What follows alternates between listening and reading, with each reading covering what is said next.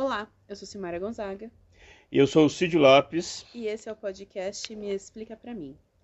Seguindo aqui as nossas reflexões, os movimentos que a gente tem feito, estava até brincando aqui no começo que é um sair de si para olhar a dimensão ao redor de si, então o que a gente carrega para trás, para frente, pelos lados, enfim, toda essa dimensão anterior a nós, para entender como chegamos até aqui, e talvez hoje a ideia é seguir um pouco mais nesse sentido de retornar a si, para a partir desse movimento de entender-se dentro desse todo, a partir de agora voltar de novo o olhar para a individualidade, para que a gente pense exatamente no processo do exercício de si mesmo. Então, como exercitar essa dimensão, como retomar essa conexão, que é bem junguiana nesse sentido desse dito, essa conexão com a nossa própria alma. E aí, tornar a nossa própria vida uma extensão dessa conexão, que acredito que seja o processo mais difícil, porque até você estava comentando que nessa ideia da vida moderna, que acaba deixando a gente muito externo de si, a gente acaba perdendo essa dimensão dessa conexão mais profunda com essa própria alma, ou que cada um queira chamar de self, enfim, o nome que quiser dar, mas na linha junguiana, pensando espiritualidade como uma das dimensões, né, das múltiplas dimensões da vida, então a gente pode usar a palavra alma aqui nesse sentido. Não existe, não sei quem inventou que, vi, que viver é fácil. Talvez seja os meios de comunicação para resolver um problema da comunicação e não do psiquismo, é, que cria coisas que é, passa a ideia de que viver é fácil. Obviamente que dentro de nós tem esse desejo, poxa, poderia ser fácil.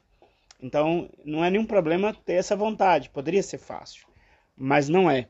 Então, nós estamos fazendo aqui vários podcasts falando sobre o assunto, só para a gente compreender, então que é uma, uma, um labirinto de descobertas, de pesquisa, entre outras coisas, este cuidado de si. O viver, é, portanto, é, eu diria que se vive uma vez de cada vez, né? Para não entrar aqui na ideia mesmo se vive mais de uma vez, se reencarna ou não. Mas vamos pegar que é, é uma vez por vez. Não dá para viver duas vidas de uma vez se é possível viver mais de uma, segundo algumas tradições, pelo menos você vai ter que viver essa, depois vir viver outra, e assim segue. Dificilmente eu ainda não encontrei nenhuma teoria que diz que você vive mais de uma ao mesmo tempo. Então, o que é importante a gente entender e que na época do fast food, da entrega deliver, uh, que viver é um trabalho pessoal e que a gente precisa cuidar dele e que deveria ser isto o mais importante. Portanto, assim, precisa se dedicar tempo a viver. E quem, na verdade, vendeu para nós a ideia de uma vida baseada 100% no prazer é toda a cultura chamada contemporânea do consumo de massa, que em termos filosóficos já estudamos isso desde os anos 20 do século passado, a coisa de 100 anos. O filósofo lá dos anos 20, chamado Walter Benjamin, tem uns trabalhos interessantes sobre isso. Depois tem um cara chamado Lipovetsky, é, francês, vivo ainda, que fala muito sobre a sociedade do prazer. Sim, todos nós queremos ter é, uma vida agradável, uma vida feliz. Isso não é o problema. O problema é quando a gente não consegue superar a ideia de que é ser feliz não é uma coisa que eu sou feliz sempre. Ser feliz é possível sim, mas precisa lavar as louças na pia. É, apesar de que eu preciso ser feliz, é preciso cuidar da louça como que nós administramos isto é que tem sido o problema em nossos dias. É, como que nós temos é, dado atenção à ideia de prazer e de felicidade é que é o problema. Não é uma advocacia aqui de que você precisa viver uma vida triste, uma vida mal-humorada. Não, não é nada disso. Como equilibrar esse processo? Portanto, é. todo o nosso exame aqui é a chave de falar disto. Sim. Eu tava lembrando você falando de alegria, de felicidade, e eu tava pensando nessa dimensão que a gente fala de um ponto de desequilíbrio, que é justamente a dimensão da euforia. De entender que essa busca excessiva, né, é, desse prazer constante, infinito, e que eu não posso me sentir angustiado, e que eu não posso me sentir triste, e que às vezes eu realmente tenho um motivo para estar tá triste. Eu lembro até de um texto da Eliane Brum, em que ela faz uma pesquisa com psiquiatras, né? E aí ela tá entrevistando uma psiquiatra e a psiquiatra fala exatamente isso, de que às vezes a pessoa vai no consultório dela buscando uma medicação para poder se libertar de alguma tristeza, de alguma angústia e que ela precisa falar para a pessoa que ela precisa voltar para casa e chorar, porque tirando a questão, né, quando há um desequilíbrio realmente químico, às vezes a pessoa perdeu uma pessoa muito importante para ela, que morreu ou que está doente, ou ela está passando por uma separação, ou ela está passando mesmo pelo nascimento de um filho, que provoca modificações no nosso universo de dentro. E aí não adianta você achar que passando por esses processos que são muito profundos, você vai continuar produzindo a mesma coisa, trabalhando do mesmo jeito e dando conta da vida da mesma forma.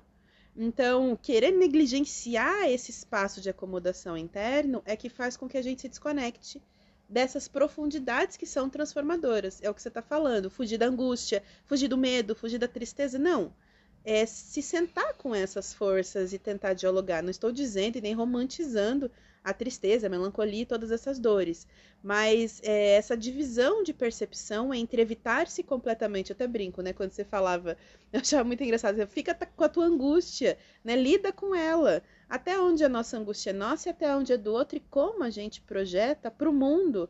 Às vezes, como se o mundo tivesse que resolver isso para mim nas relações eu brinco que pelo menos 50% da angústia é de um e 50% é do outro. Então, é, isso é importante a gente dividir as angústias, pelo menos, para a gente não pegar dos outros ou projetar a nossa sobre os outros.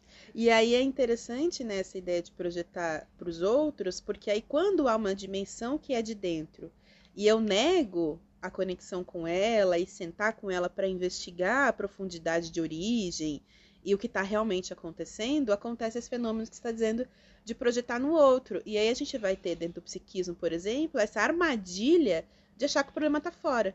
Então eu não me adapto em nenhum ambiente de trabalho, tenho problema de relação todos os lugares que eu vou, e aí acredito que para resolver isso eu preciso então sair do trabalho. Isso é muito comum, a gente achar que é modificando uma relação externa que eu vou resolver o meu problema, porque eu não percebo que ele é de uma dimensão interna. Então, essa falta de percepção de si vai trabalhando nessa dificuldade de se conectar, inclusive, com o mundo externo. Isso acontece muito, a pessoa geralmente chega. Não, não só com o externo, mas de conectar consigo próprio.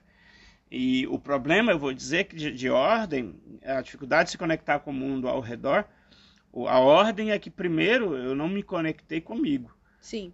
É, eu, eu, eu não consigo conectar com fora, porque é certo e líquido que eu não conectei ainda comigo. É, Amai-vos uns aos outros como eu vos amei. Isso bateu na minha cabeça a vida inteira, porque eu tive formação nesse contexto religioso, católico. E, uh, e a brincadeira é que a gente descobre que nessa fórmula, eu me irritava sempre como bom neurótico, porque eu tinha que amar os outros. Amai-vos uns aos outros como. Sei que tinha um negócio de amar o outro primeiro, eu ficava indignado com isso. Até um dia que eu descobri, não, realmente, se eu não amar, no fim da frase que você descobre que, que tem que ser primeiro você. Sim. Se você não amar você mesmo, parece até brincadeira, mas não é. Você não consegue dividir o teu amor com os outros. Você é aquele que acha que o mundo deve para você e que o mundo precisa pagar para você. Então, por exemplo, você não reconhece o trabalho da tua mãe, né? Eu que vivo culpando a minha mãe por tudo, faço isso de modo conscientemente, já bastante aí, é, digamos, experimentado em processos terapêuticos, é, mais a título de dar boas risadas e de momentos de eu mesmo pensar o que está acontecendo comigo, por eu achar que culpa sempre é da mãe. Eu acho que hoje o estágio dessa ideia de a culpa é da minha mãe está num, num, momento diferente e eu uso mais como brincadeira, mas a gente precisa é, examinar dentro da gente, porque senão a gente não reconhece o papel importante das pessoas ao nosso, ao nosso redor. A gente não consegue calibrar, nem que eles são muitas das vezes tóxicos, nas relações, sobretudo, é, amorosas que nós estabelecemos, uh, e, mas também nós não conseguimos é, calibrar, ou seja, ver o devido valor daquele pai, daquela mãe que faz tudo para o filho. Isso a gente vê largamente. Uhum. É, e, e eu tenho noção disso hoje em dia. E que na sensação da falta nunca vai ser o suficiente, né? E que a gente às vezes deposita no outro essa falta. É uma falta que está dentro, mas aí eu sempre acho que então é o outro que precisa me dar mais, fazer mais. Nunca o que ele fizer vai ser o suficiente, nunca vai ser mesmo, porque se a falta está dentro, não vai bastar, né, o que for oferecido pelo mundo para você. Porque você não consegue conectar com esse receber, inclusive. Esta ausência que se instala na estruturação do meu eu pessoal, essa ausência vai marcar tudo à minha volta. Então, se eu não volto para mim e entendo o que, que produz essa ausência, examino em mim o que, que em mim produz essa ausência, basicamente é a sensação lá na primeira infância de que a mãe não me amou o suficiente, o que pode ser correto, pode ser verdadeiro, também pode não ser. Uh, é um mistério saber por que, que a gente então interpreta de uma forma e não de outra. Isso pode ter sim ausências é, reais, né? temos que tomar sempre esse cuidado, mas também pode ter uma disposição do psiquismo que respondeu de uma forma. É, nesses casos, a gente não sabe por que, que respondeu assim e não respondeu de outro jeito a psicologia, essa turma aí não consegue explicar isso e não tem como pretensão explicar. Consegue se é, tomar como é possível que alguém responda de modo assim ou de modo assado. É possível que seja isso, isso e isso. É quase que impossível a gente dizer Maria tem este esse problema por isso, por isso, por isso. Por isso que a gente trabalha nessas áreas sempre com a ideia de hipótese. Nunca de uma ideia de encaixar a pessoa e enquadrá-la 100% hipótese na área de ciência é aquilo que a gente trabalha com esta ideia. Ah, eu sinto ausência dentro de mim porque minha mãe não me amou o suficiente. Tá bom, isso é uma hipótese. Isso não é uma verdade concreta. Porque é, pode não ser. É, a gente pode fixar esta ideia e se equivocar né? E ser outra, ser uma coisa pessoal minha mesmo, um vazio meu mesmo. E nesse sentido eu gosto de evocar essa ideia mais junguiana do sentido de individualidade, porque justamente por conta da questão até cartesiana, né? De você medir, replicar, é, isso não se encaixa no universo do psiquismo completamente. Você pode ter indícios, né? E algumas pré-limitações ali da coisa, como o funcionamento da coisa em si mas as direções elas vão ser muito individualizadas. E por isso Jung sempre vai falar da importância de você olhar a pessoa por ela mesma, comparando-a com ela mesma. Né? Então sempre o, a motriz ali da coisa vai ser a partir de si e não a partir de um dado externo que vai tentar me encaixotar, como você disse, naquele escopo. Então é importante entender que isso é fluido nesse sentido de investigação de si. Haverão, como Jung diz, elementos que a gente compartilha com outros. Esses elementos, é, nós tendemos em achá-los sempre muito mecânico, muito, uh, sabe, você joga duas gotas é, de, de suco de limão com duas gotas de suco de maracujá, fala a palavra abracadabra e pronto. Em termos de psiquismo, a gente tem que tomar cuidado. Existem elementos que nos determinam, é uma ilusão a gente achar que. Né, esses, que não é influenciado por nada. É, ou, ou a turma aí, né, do, dos, dos coaching, né, mudança de mindset. Ah, eu sou um laboratório, vou lá, abaixo um aplicativo deles, faço um, uma, uma masterclass com eles, Pronto, eu que chamava José, agora chamo Maria e, e toca a vida e sem nenhum problema. muitas vezes o problema disso é justamente a questão da despersonalização, entendeu? Exato. Todo mundo...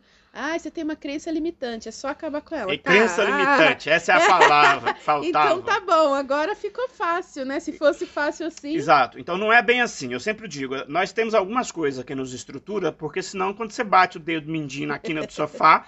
Você viraria Maria, José, Josefina, viraria qualquer coisa que você encontrasse pela frente, menos você, porque bateu o dedinho na quina do, do sofá. Então não é bem assim. A gente tem uma estrutura que ela é fixa. O Jung trata disso, dizendo sim, ela existe.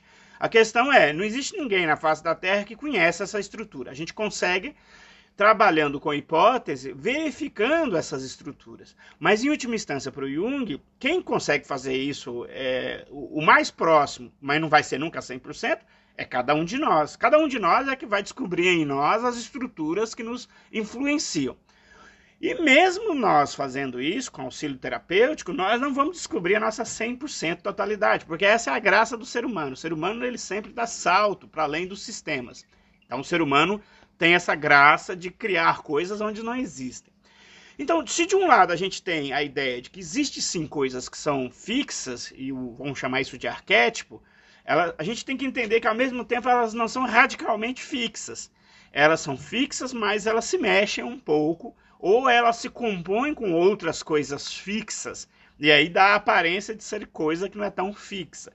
E aí a gente fala de pai, a influência de pai, a influência de mãe, mas o Jung, por exemplo, trabalha muito a influência dos avós, que eu acho muito interessante. É, o Jung até, a gente vai na linha do Freud, né, que a gente estava falando, os pais como centro aí de diversas questões que a gente vai desenvolvendo, principalmente na nossa relação com os afetos.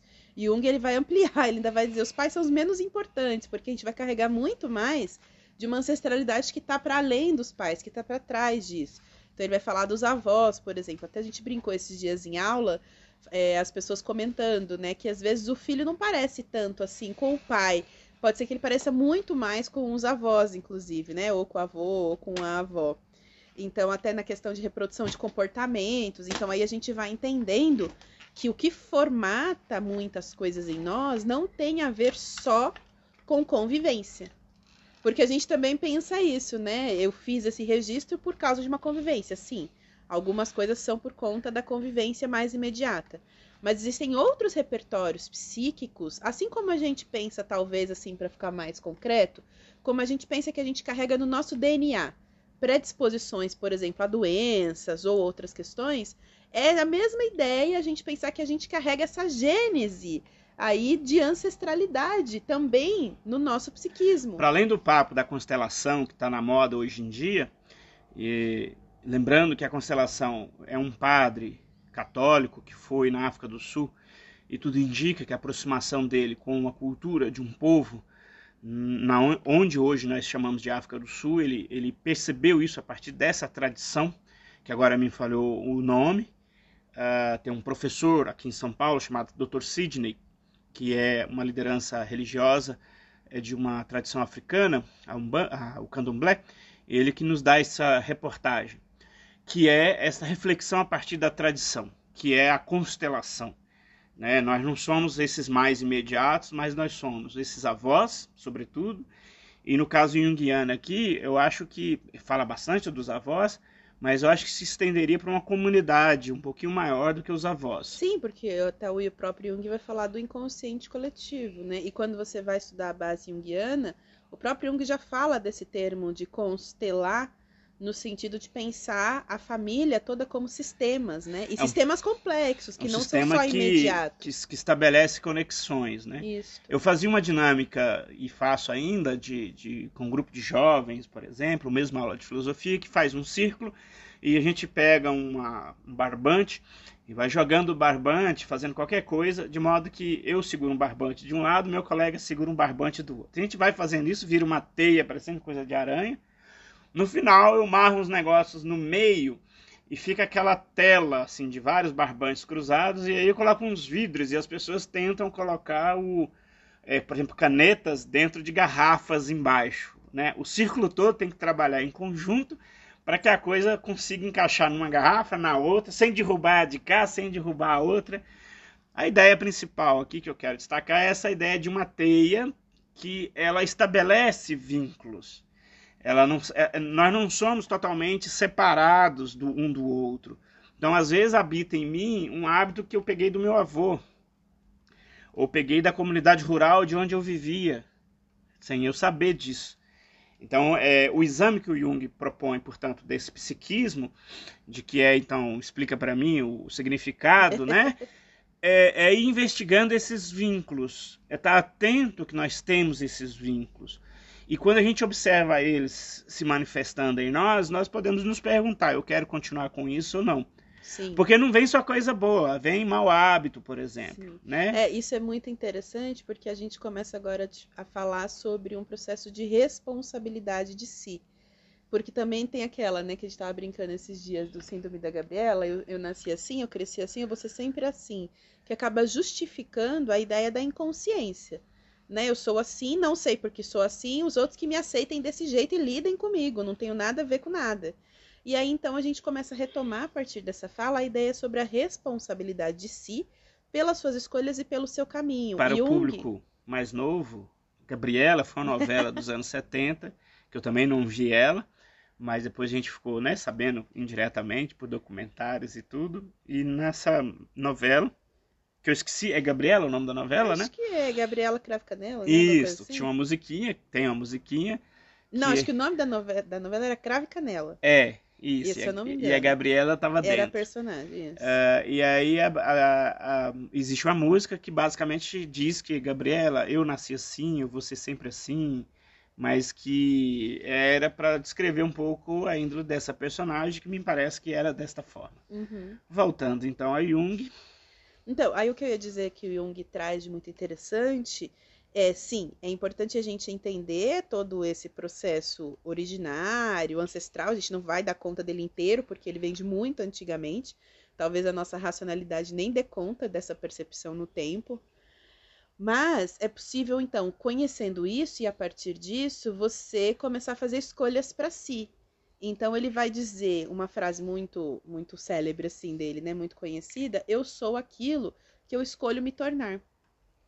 Então também pensando nessa ideia de responsabilidade e consciência, tá? Entendendo que eu tenho algumas direções e algumas predisposições, em cima disso eu posso analisar e me modular no sentido que eu bem entender, começar a desenvolver potencialidades, olhar para onde de repente eu tenho um princípio que ali me atrapalha e eu quero modificar isto.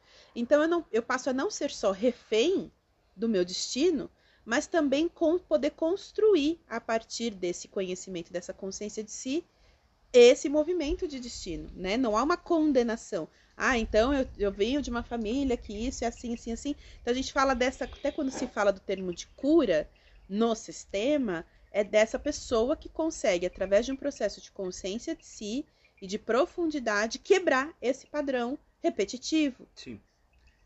Algumas coisas eu creio que vão ser mais fáceis do que outras, mas Sim, né? sim. Ah, segurar palito no- na boca, por exemplo.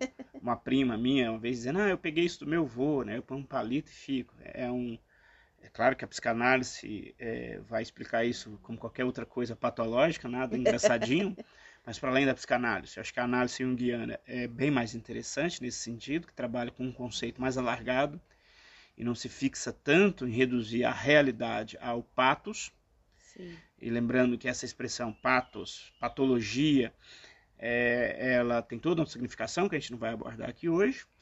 Mas é a ideia de doença, né? De transformar É. tudo e como se fosse um problema, né? E o Jung trabalha numa ideia de não, é uma individualidade Uhum. que funciona desta maneira. E às vezes você pode pensar que há possibilidade na realidade de construir um outro caminho para que aquela individualidade possa se expressar sem que Exato. isso seja necessariamente uma patologia, uma doença. Curioso em Jung é isso, né? Que por um lado, ah, Jung, não só nele, mas em outras teorias, sobretudo da área de filosofia clínica contemporânea, é essa discussão que vai entre uma hora a gente olha e percebe que tem muito mais coisa em nós nos dominando que nós não estamos percebendo, portanto, que não é individual, é uma coisa coletiva, ah, que está se replicando, se recolocando, e eu não percebo. Então, a ideia na filosofia clínica, por exemplo, uma área que eu conheço um pouco mais, é de você então retomar e perceber isso na sua historicidade e decidir o que que você quer fazer com isso, mas perceber isso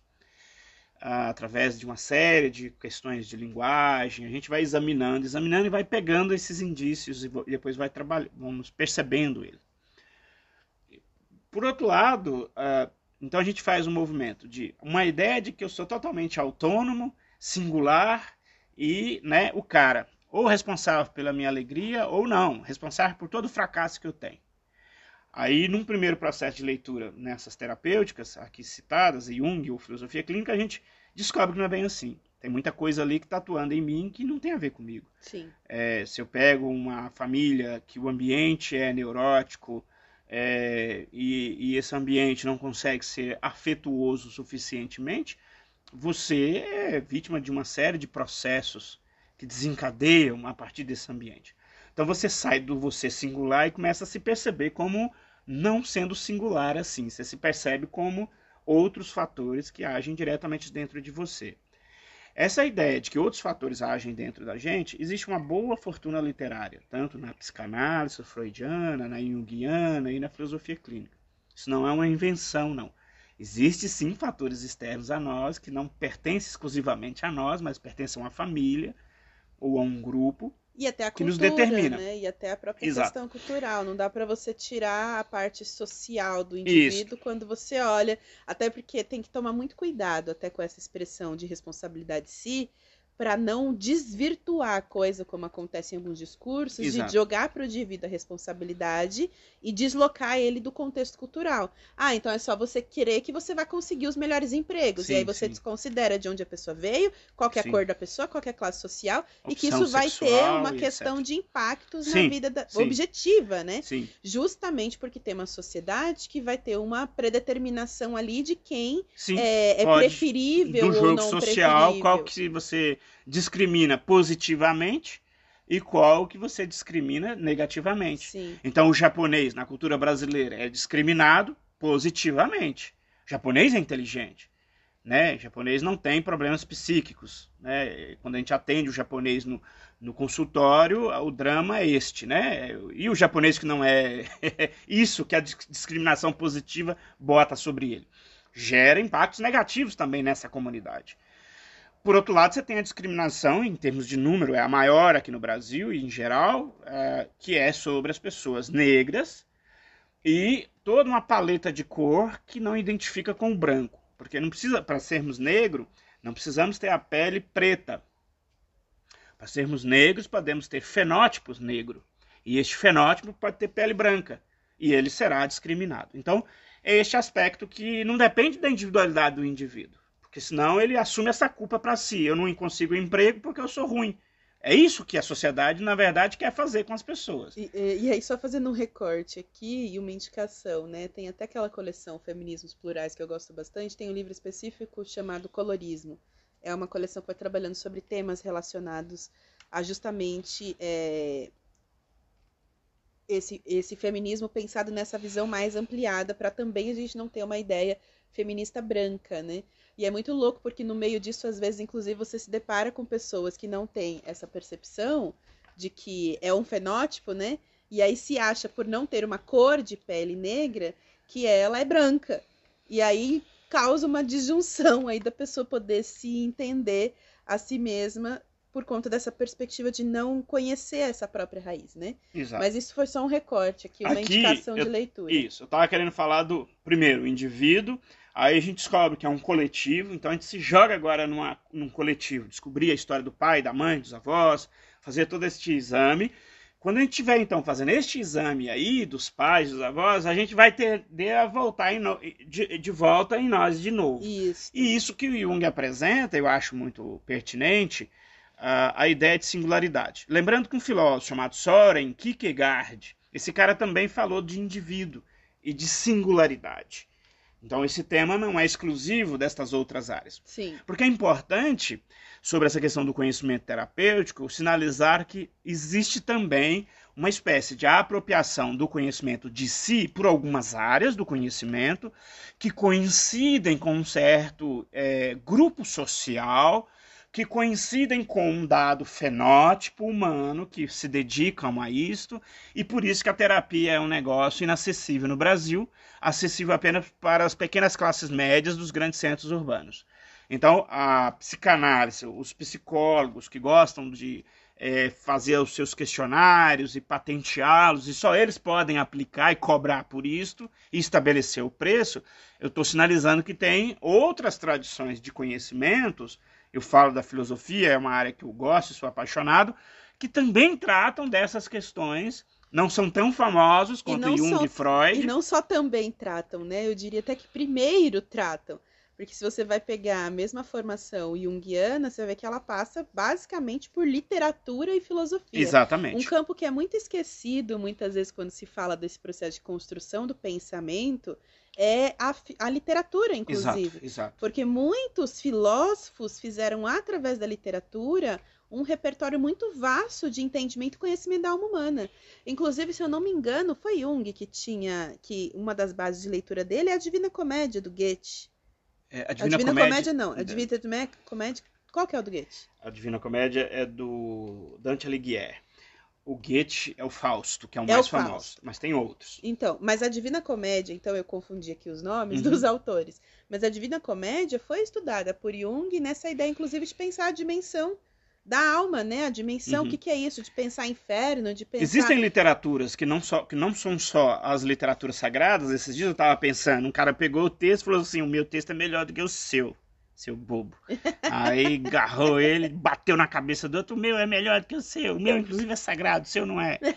Aí Boa, esse chamou Bíblia. Esse chamou Bíblia.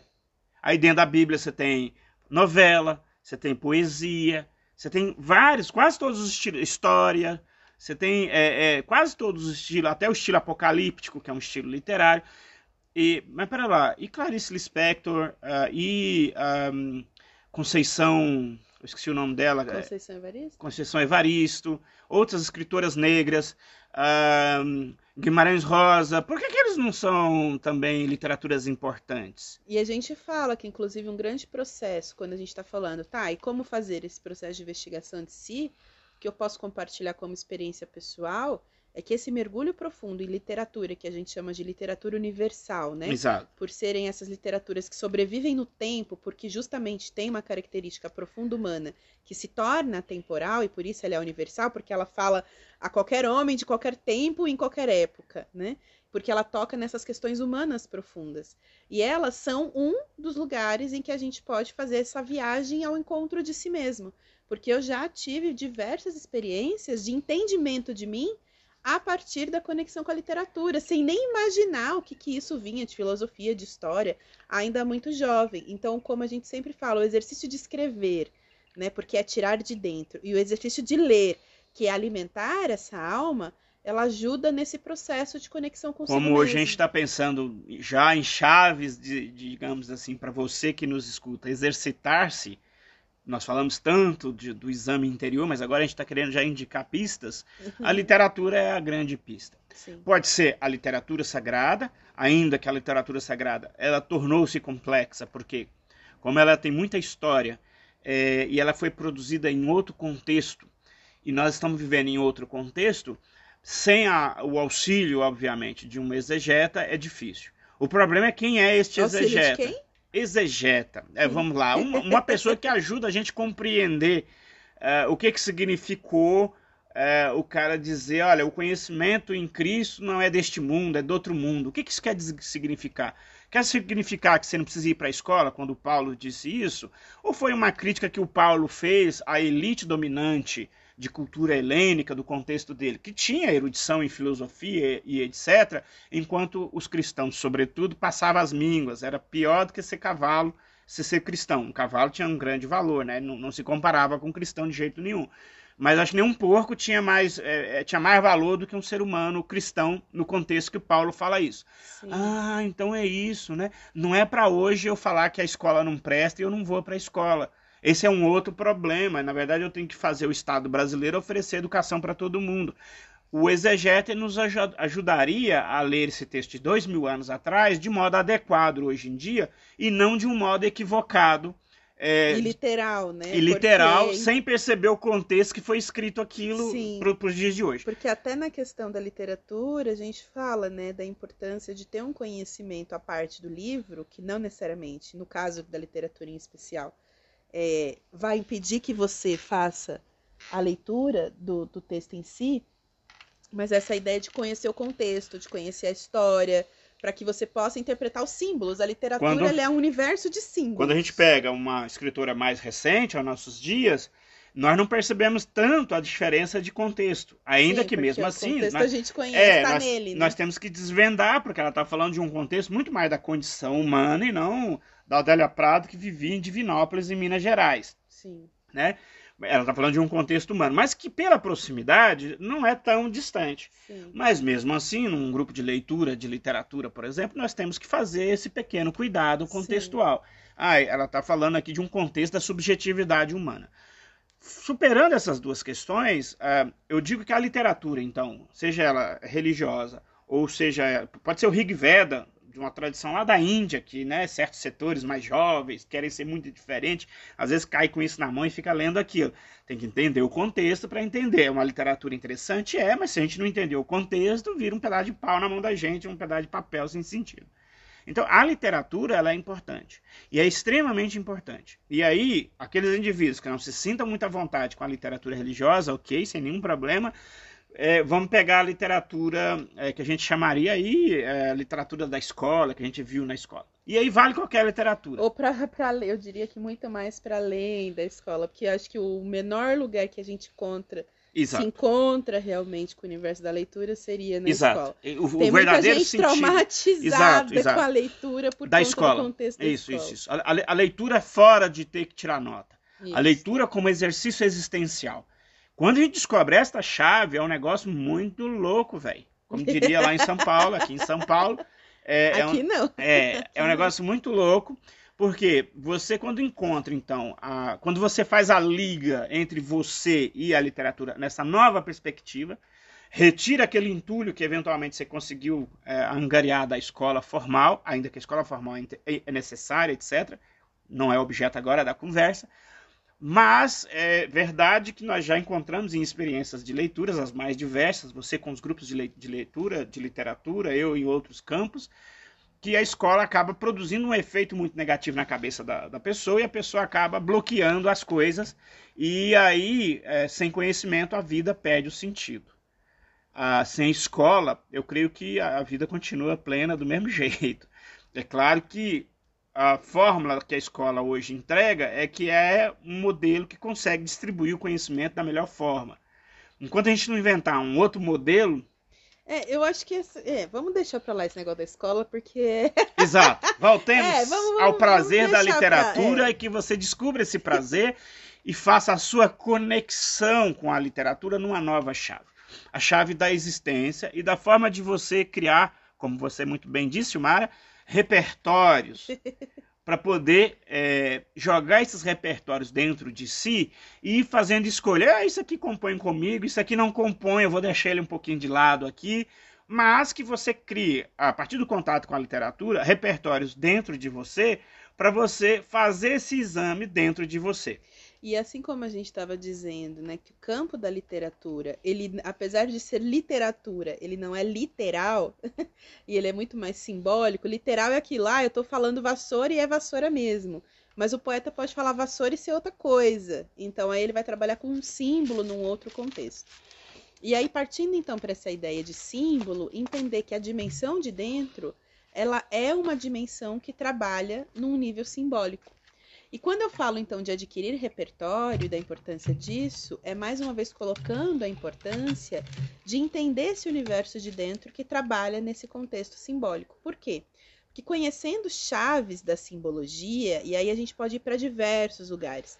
Por exemplo, conhecer profundamente um jogo de tarô te ajuda a adquirir repertório simbólico para esse entendimento dos símbolos internos, porque a gente sonha em símbolos. A- o nosso sonho é simbólico e, a- e o inconsciente se comunica com a consciência também de maneira simbólica. Então, entender a importância da dimensão de símbolos é muito profundo. Dentro disso, talvez uma dimensão da nossa vida cotidiana que trabalhe muito a questão simbólica é o contexto religioso, por exemplo, onde você trabalha ali desde né, de divindades, de outras questões de representação de símbolos que vão fazer essa conexão interna. Ah, então é uma imagem que é a coisa em si? Não, a imagem é um símbolo que me conecta dentro de mim com dimensões minhas. E ele, então, o símbolo passa a ser um facilitador dessa conexão. E aí a gente estava falando, porque Jung trabalha muito essa dimensão também dos símbolos.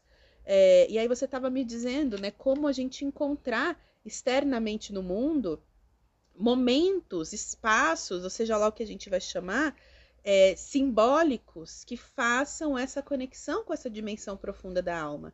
Então, o que, que eu realizo que de repente não é necessariamente o meu trabalho, o cuidado da casa, uma série de outras coisas, mas o que, que eu faço para além disso que me dá esse espaço de conexão simbólico para que eu crie uma referência de conexão interna? O Jung trata os símbolos como sendo é, esse recurso que a gente tem de conectar com aspectos uh, que geram em nós energia mesmo. E ele até diz que se a gente então começar a se esquivar desses símbolos ou é, dissociá-los por completo da sua origem, é, aquela energia que despertava dentro de mim, o símbolo, que o símbolo despertava dentro de mim, deixa de fazer isso, e isso sai de outro jeito doidão aí, que não é o jeito apropriado. Então ele recorre muito a, a alguns exemplos para explicar isso. Na Índia, por exemplo, a, existe a cultura do falo. O falo é um pinto mesmo, né? um piu-piu. é, e na Índia tem o culto a isso, existia na Grécia Antiga. E ele diz: olha, se você pega no mundo ocidental uh, e desenha um, um, pinto na parede, uh, provavelmente vai despertar uma outra história que não tem nada a ver com a cultura indiana. No caso da cultura indiana, está ligada ao deus Shiva. Uh, é feito em mármore, etc, etc. Quando você ouve um indiano falando disso, ele não passa na cabeça dele o que passa na cabeça nossa ocidental, porque não é da nossa cultura por algum motivo.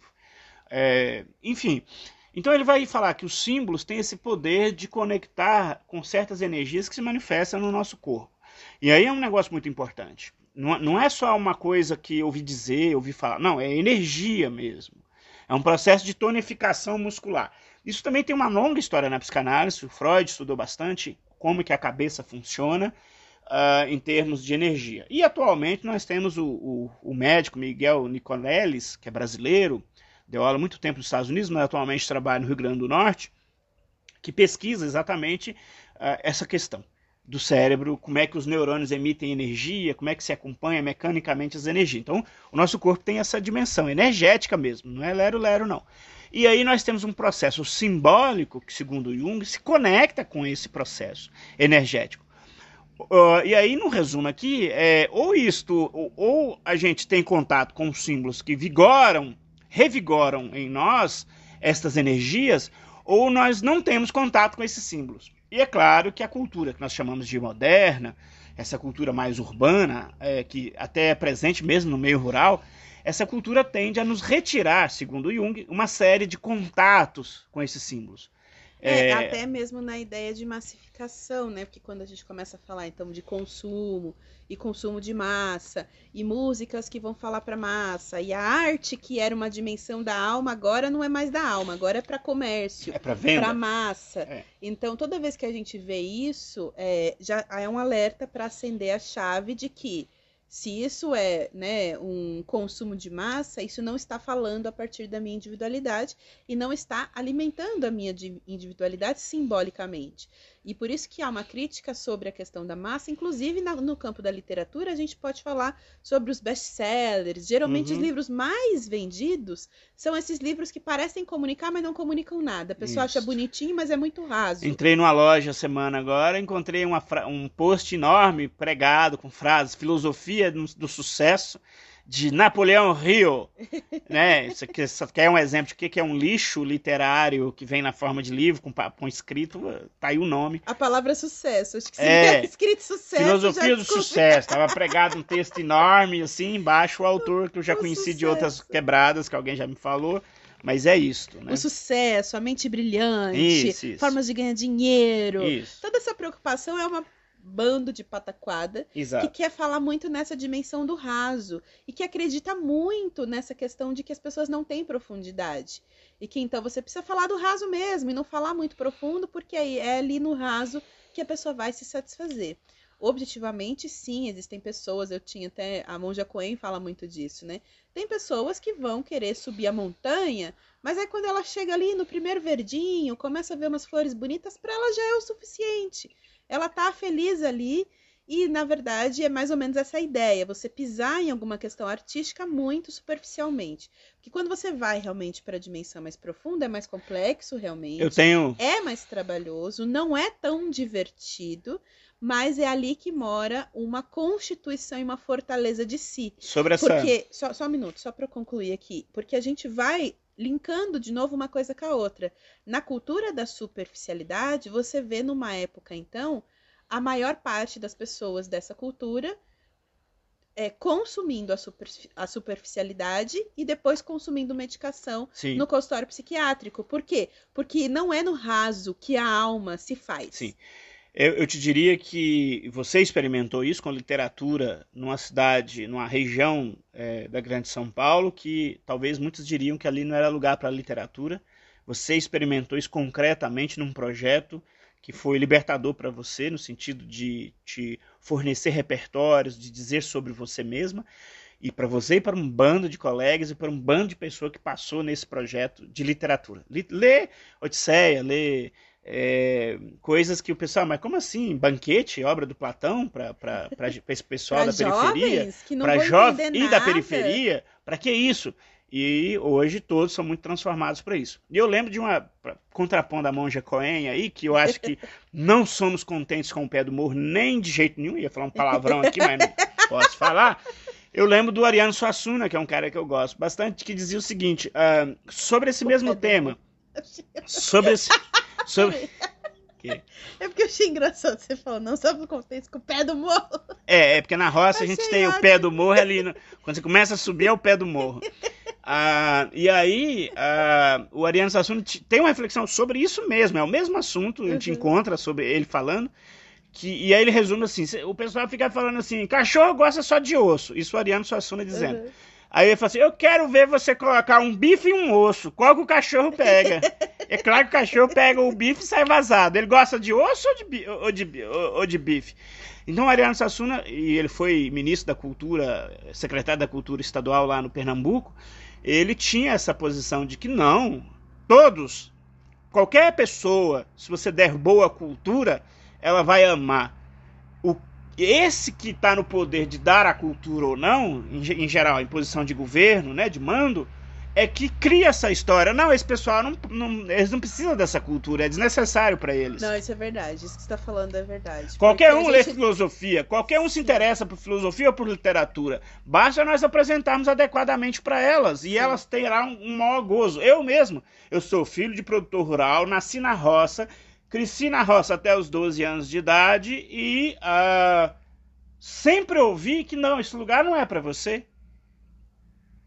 Né? Quando eu fiz graduação em filosofia, esse lugar não é para você. Vai fazer filosofia para quê? Se não serve Exato. Depois fiz mestrado em filosofia. Não, você não deve fazer, você tem que fazer coisa útil.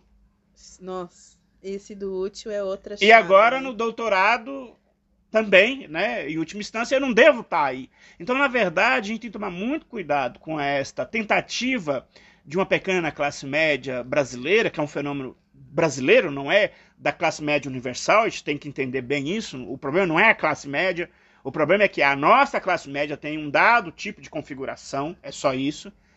É que cria essa ideia de que um cara como eu, que nasci na roça, que fui ter que aprender que a minha atividade infantil de plantar arroz e plantar feijão, pequenas moitinhas, tinha a ver com literatura, com a professora Casanova, doutora em, letras, professora da, da UFMG em, em Belo Horizonte, numa pós-graduação que eu fiz. Eu não entendi muito bem do que você está falando. Estou querendo dizer que às vezes dizem que nós, que, que quem é que pode ter acesso a uma cultura literária hiper elaborada e quem não pode. Não, isso eu entendi. Não entendi a parte do feijão com a professora. Eu, eu fui fazer eu a conexão de que a minha vida rural tinha conexão sim com a literatura com ah, uma sim. professora de uma universidade top do Brasil, que é a Universidade Federal de Minas Gerais, numa pós-graduação que eu fiz em arte e educação. Ela que me explicou, não, a atividade de plantio faz sentido. Lê um cara chamado Alfredo Bose, é, num livro chamado A Dialética da Colonização. Você vai ver que ele trabalha entre cultura, como a gente fala de cultura de cinema, de música clássica, e plantar a terra. É a mesma palavra, cultos, religioso, cultivo da mandioca, e cultura é a mesma palavra, que tem a mesma origem. É, e fora isso, se a gente pensar né, das pessoas que se desconectam da terra a partir da questão da urbanização, como elas vão perdendo, inclusive, uma conexão simbólico. desse contato simbólico.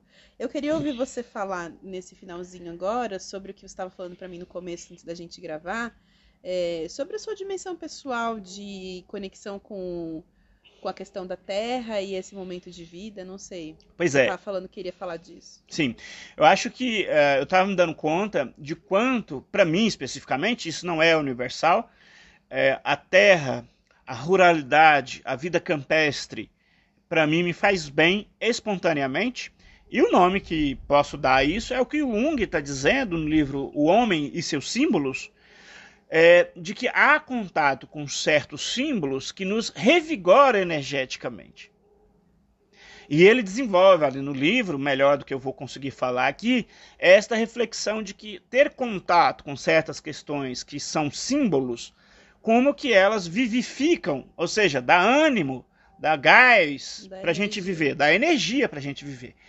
E como que a gente, quando perde esses símbolos, morre? E aí ele cita exemplo de é, tribos nômades, é, eu acho que da Austrália, que perderam o contato com a sua cultura originária e o quão foi devastador para aquela cultura.